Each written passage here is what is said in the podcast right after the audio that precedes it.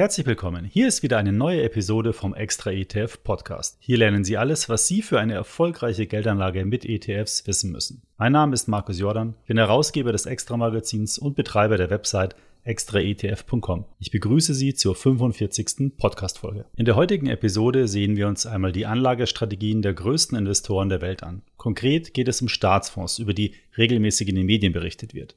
Staatsfonds gibt es aus ganz unterschiedlichen Gründen und Motivationen, aber die Anlagestrategien sind in vielen Fällen recht ähnlich, da der Anlagehorizont dieser Fonds sehr langfristig ist. Für Anleger, die ebenfalls einen langfristigen Anlagehorizont haben, also zum Beispiel für die Altersvorsorge, macht es also durchaus Sinn, die Anlagestrategien einmal genauer unter die Lupe zu nehmen. Und genau darum soll es in dieser Podcast-Folge gehen. Wir sehen uns im Detail die Anlagestrategie des größten Staatsfonds der Welt an, dem norwegischen Staatsfonds. Wir betrachten aber auch noch andere Staatsfonds und die Strategie eines deutschen Staatsfonds, der 2017 aufgelegt wurde, dem Kenfo. Doch bevor wir jetzt in das Thema einsteigen, möchte ich Ihnen noch den Sponsor der heutigen Folge vorstellen. Konkret geht es um die digitale Vermögensverwaltung Quirion. Mit Quirion können Sie in ein ETF-Portfolio investieren, das genau Ihrem Risikoprofil entspricht und auch der Anlagestrategien von Staatsfonds sehr ähnlich ist. Quirion ist Testsieger bei der Stiftung Warentest und wurde für seine überragende Portfolioqualität und beste Performance bei geringen Kosten ausgezeichnet. Zudem können Sie dort im ersten Jahr bis zu 10.000 Euro kostenfrei anlegen, eben um das Angebot einmal ausgiebig zu testen. Und das Beste, Extra ETF hat für Sie ein exklusives Aktionsangebot ausgehandelt. Sie können sich eine 100 Euro Prämie sichern, wenn Sie als Neukunde ein Depot eröffnen und einen 50 Euro Sparplan für 12 Monate besparen. Einfach den Link zur Aktionsseite folgen. Dieser lautet extraetf.com slash go slash Quirion und dann bei der Depoteröffnung den Gutscheincode ROBO2021 anwenden. Aber Achtung, die Sonderaktion läuft nur noch bis zum 15. Mai. Schnell sein lohnt sich also. Das Angebot ist gerade für Neueinsteiger, die mit dem Vermögensaufbau beginnen oder auch zum Kindersparen aus meiner Sicht sehr gut geeignet. Probieren Sie es doch einfach mal aus. Der Link lautet extraetf.com slash go slash Quirion. Den Link finden Sie auch nochmal in den Shownotes. Steigen wir aber nun ein in die Welt der Staatsfonds. Wir sehen uns zunächst an, was ein Staatsfonds eigentlich ist und warum diese überhaupt gegründet werden. Denn wenn man den Hintergrund kennt, versteht man die Anlagestrategien dann auch besser. Dann erfahren wir Hintergründe zu den größten Staatsfonds der Welt.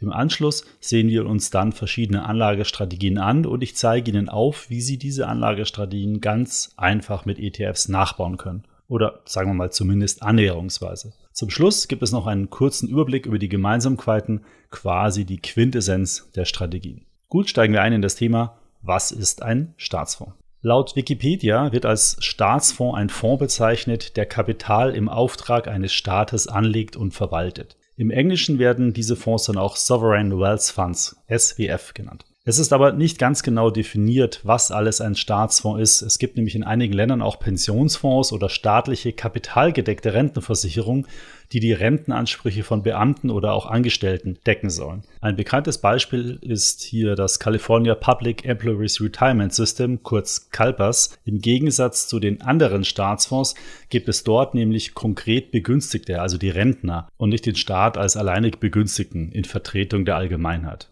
Der weltweit größte staatliche Fonds, der Social Security Trust Fund der Vereinigten Staaten mit immerhin 2,9 Billionen US-Dollar Anlagevermögen, wird grundsätzlich nicht als Staatsfonds betrachtet. Hingegen der staatliche Pensionsfonds in Norwegen mit 1,3 Billionen US-Dollar wird ganz überwiegend zu den Staatsfonds gezählt. Für uns Anleger ist das eigentlich gar nicht so relevant, ob Staatsfonds oder nicht. Viel interessanter ist doch, wie die Fonds anlegen, um die Kapitalzahlungen, zum Beispiel die Renten in der Zukunft auszahlen zu können.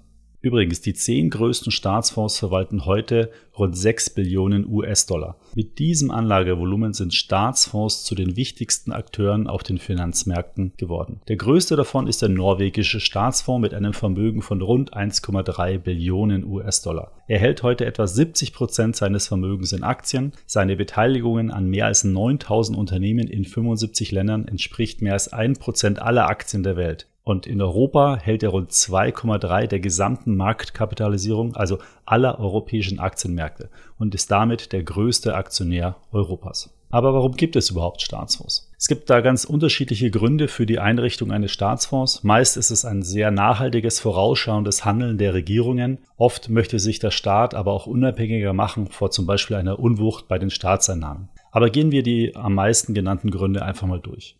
Ausgleich von Preisschwankungen bei Rohstoffen. Ein Beispiel dazu ist der Coppers SF Chile Fund. Dieser legt die Einnahmen aus Rohstoffverkäufen in Zeiten hoher Preise an, um in Zeiten niedriger Preise den fehlenden Zustrom an Geldern durch eben einen Zugriff auf diese angelegten Reserven auszugleichen. Ein anderer Grund ist der Schutz der Volkswirtschaft vor Inflation. Ein gutes Beispiel dazu ist der norwegische Staatsfonds. Denn die Einnahmen in Norwegen durch Ölverkäufe sind so groß, dass sie im Land zu massiver Inflation führen würden, wenn dieses Geld an die Bürger ausgeschüttet wird. Daher wird das Geld international für spätere Generationen für die Phasen nach der Zeit des Öls angelegt. Diese Strategie verfolgt zum Beispiel auch der Kuwait Investment Authority Fund oder auch die Fonds anderer Erdöl exportierenden Staaten.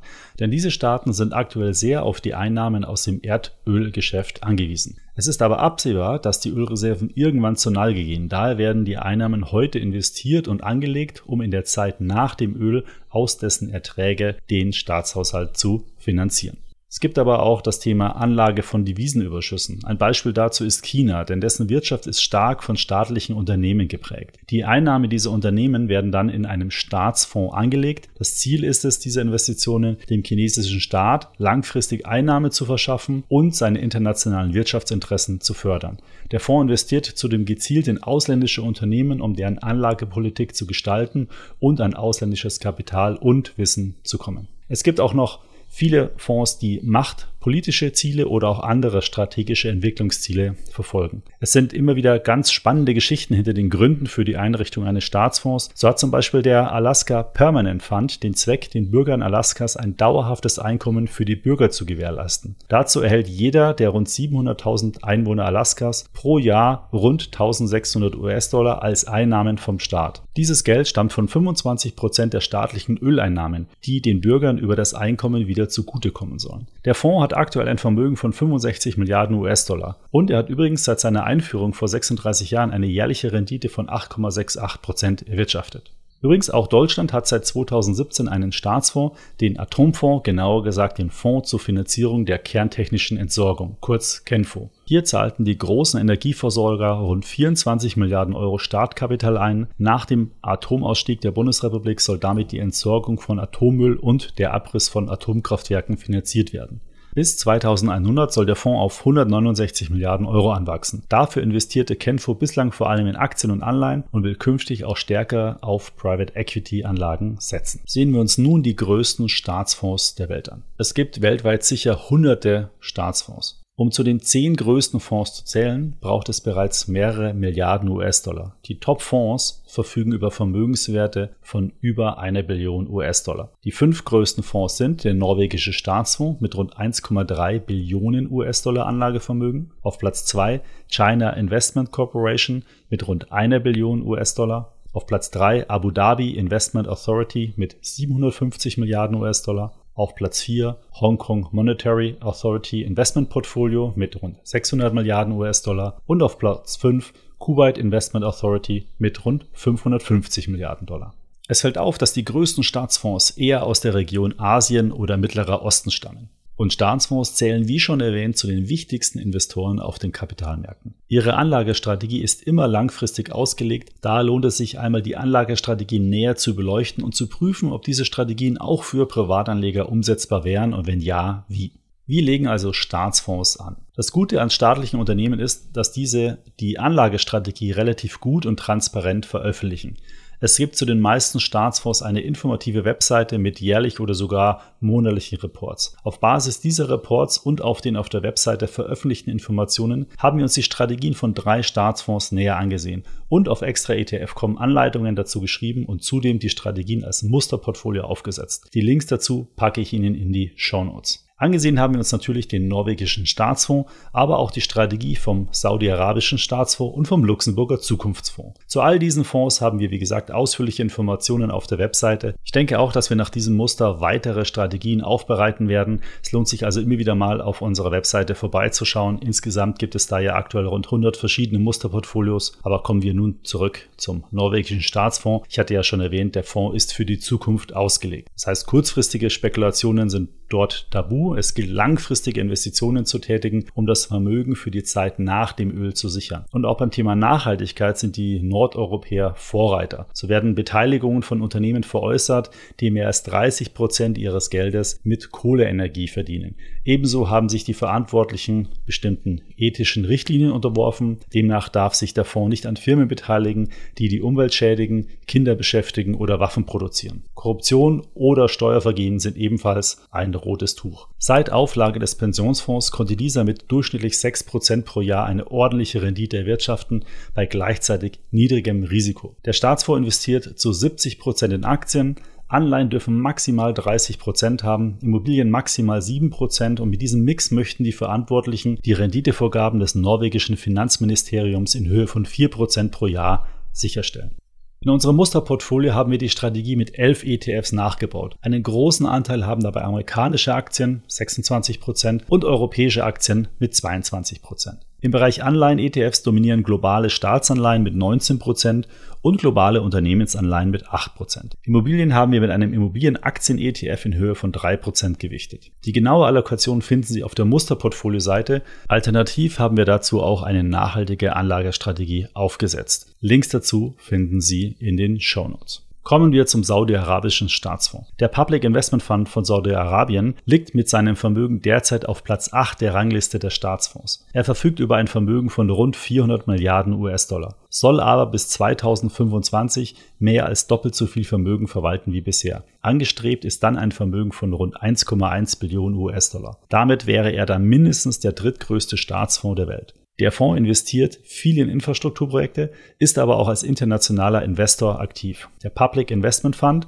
ist mit 100 Milliarden US-Dollar am Vision Fund von Softbank beteiligt und hält Beteiligungen an zum Beispiel dem Fahrdienst Uber. Mit dem saudi-arabischen Staatsfonds möchte der Wüstenstaat die Vision 2030 verfolgen und bis dahin die Abhängigkeit vom Erdöl deutlich senken. Unser Musterportfolio investiert deshalb zu 90 Prozent in Aktien, aber vernachlässigt auch nicht die Rohstoffkomponente des Landes. Das Fundament unseres Musterportfolios besteht daher aus globalen Unternehmen zu 25 Prozent sowie aus einem ETF auf den saudi-arabischen Aktienmarkt selbst mit 20%. Prozent. Darüber hinaus werden nebst dem Ölsektor mit 15 Prozent in eine Vielzahl von unterschiedlichen Projekten investiert, die für dieses Portfolio in globale ETF-Varianten umgewandelt werden. Diese Projekte haben dann jeweils eine Gewichtung von 10 Prozent und sind Technologie, Infrastruktur, Luxus sowie Immobilien. Diese ETF-Adaption ist nicht ganz genau umgesetzt wie beim norwegischen Staatsfonds, ist aber dennoch einigermaßen passend. Details zu den ETFs finden Sie auf der entsprechenden Musterportfolio-Seite. Link dazu packe ich auch in die Shownotes. Mit dem Luxemburger Zukunftsfonds sammelt das Land seit 2014 Gelder ein und verwaltet diese für schlechte Zeiten sowie zukünftige Generationen. Aktuell sind rund 400 Millionen Euro in den Fonds investiert. Der Fonds ist also ein Winzling im Vergleich zum norwegischen Staatsfonds. Dennoch zeigen sich ganz klar Parallelen zum norwegischen Staatsfonds. Kurzfristige Spekulationen sind nämlich tabu. Es gilt, langfristige Investitionen zu tätigen und auch das Thema Nachhaltigkeit steht für die Luxemburger auf der Agenda. Der Zukunftsfonds setzt aktuell nur auf kostengünstige ETFs und investiert zu 44 Prozent in Aktien sowie zu 56 Prozent in Anleihen. Die Aufteilung zeigt also eher den defensiven offensiveren Ansatz des Konzepts. Den Kern bilden ETFs auf den MSCI World, aber eben in der Nachhaltigkeitsvariante. Dann gibt es noch ETFs auf europäische Aktienindizes, auch nachhaltig. Im Bereich Anleihen wird auf globale und europäische Anleihenindizes gesetzt. Auch zu dieser Strategie finden Sie ein Musterportfolio. Den Link finden Sie in den Show Notes. Zuletzt noch ein Blick auf den schon erwähnten deutschen Kennfonds Staatsfonds. Das ist der Fonds zur Finanzierung der kerntechnischen Entsorgung, der im Jahr 2017 gegründet wurde. Und mit dem Fonds soll die Finanzierung der Zwischen- und Endlagerung des radioaktiven Abfalls sichergestellt werden. Dazu haben die 25 Kernkraftwerksbetreiber im Jahr 2017 24,1 Milliarden Euro eingezahlt. Der Kenfo ist damit die größte öffentlich-rechtliche Stiftung Deutschlands. Die Anlagestrategie umfasst im Wesentlichen folgende Anlagekategorien. Aktien weltweit und zwar zwischen 10 und 50 Prozent, Anleihen von Staaten und Unternehmen weltweit 20 bis 60 Prozent, Kasse und Geldmarkt 0 bis 20 Prozent und Immobilien und Alternatives zwischen 0 und 30 Prozent. Zudem werden auch Nachhaltigkeitskriterien im Investmentprozess berücksichtigt. Diese sollen dazu beitragen, die definierten Aufgaben und Ziele des Kenfonds sicherzustellen. Kommen wir zum Fazit. Was haben diese Strategien alle gemeinsam und was können Anleger daraus lernen? Ein großer Vorteil ist ein langfristiger Anlagehorizont, also mehr als 15 bis 20 Jahre. Denn dann können Sie ohne schlechten Gewissen auch einen hohen Aktienanteil in Ihrem Portfolio fahren. Die Anlage sollte immer breit gestreut sein, also im Bereich Aktien so viel wie möglich, im Bereich Anleihen auch weltweit und zudem auch in Staatsanleihen und Unternehmensanleihen. Zudem sollten Sie immer auf niedrige Kosten achten, da man ein breit gestreutes Portfolio mit Einzelaktien so nicht ohne weiteres umsetzen kann, kommen hier eben ETFs zum Einsatz. Damit haben Sie dann laufende Kosten von nur 0,2 bis 0,5 Prozent pro Jahr. Am Ende bleibt mehr vom Marktertrag für Sie übrig und Nachhaltigkeitsaspekte können Sie mit ETFs heute auch schon sehr gut berücksichtigen. Ist das aufwendig so zu investieren? Nein, überhaupt nicht. Im Prinzip reichen schon drei ETFs. Eine für globale Aktien, wie zum Beispiel der Vanguard ESG Global All Cap ETF, im Bereich Anleihen der iShares Core Global Aggregate Bond ETF und für das Segment Immobilien der OneEck Vectors Global Real Estate ETF. Mit knapp 2000 ETFs haben Sie aber alle Werkzeuge an der Hand, um das für Ihre Zwecke und Wünsche perfekte ETF-Portfolio zu erstellen. Über unsere ETF-Suche finden Sie zudem schnell und unkompliziert den passenden ETF für Ihr Portfolio. Ich hoffe, Sie haben einen spannenden Einblick in die Welt der Staatsfonds erhalten. Ich finde das Thema super interessant und es hat mir richtig Spaß gemacht, mir die ganzen Informationen auf den jeweiligen Websites zusammenzusuchen. Schauen Sie auf alle Fälle diesmal in die Show Notes zu der Folge. Dort finden Sie viele weiterführende Links zum Thema. Wenn Ihnen dieser Podcast gefällt, empfehlen Sie ihn doch gerne einem guten Freund weiter. Und sofern Sie den Podcast über die Apple Podcast App hören, würde ich mich dort über eine Bewertung ebenfalls sehr freuen. Bei Fragen, Anregungen oder Themenwünschen senden Sie mir gerne eine E-Mail an podcast.extraetf.com. Weiterführende Informationen und Links zu diesem Podcast finden Sie wie immer in den Shownotes. Bis zum nächsten Podcast. Diese erscheint am 12. Mai. In dieser Episode stelle ich Ihnen einen neuen Service von uns vor. Konkret geht es um die ETF-Empfehlungslisten. Diese Listen sind für Sie eine große Hilfestellung, wenn es um die Auswahl eines für Ihre Anlagezwecke passenden ETFs geht. Sie sollten da also unbedingt wieder reinhören.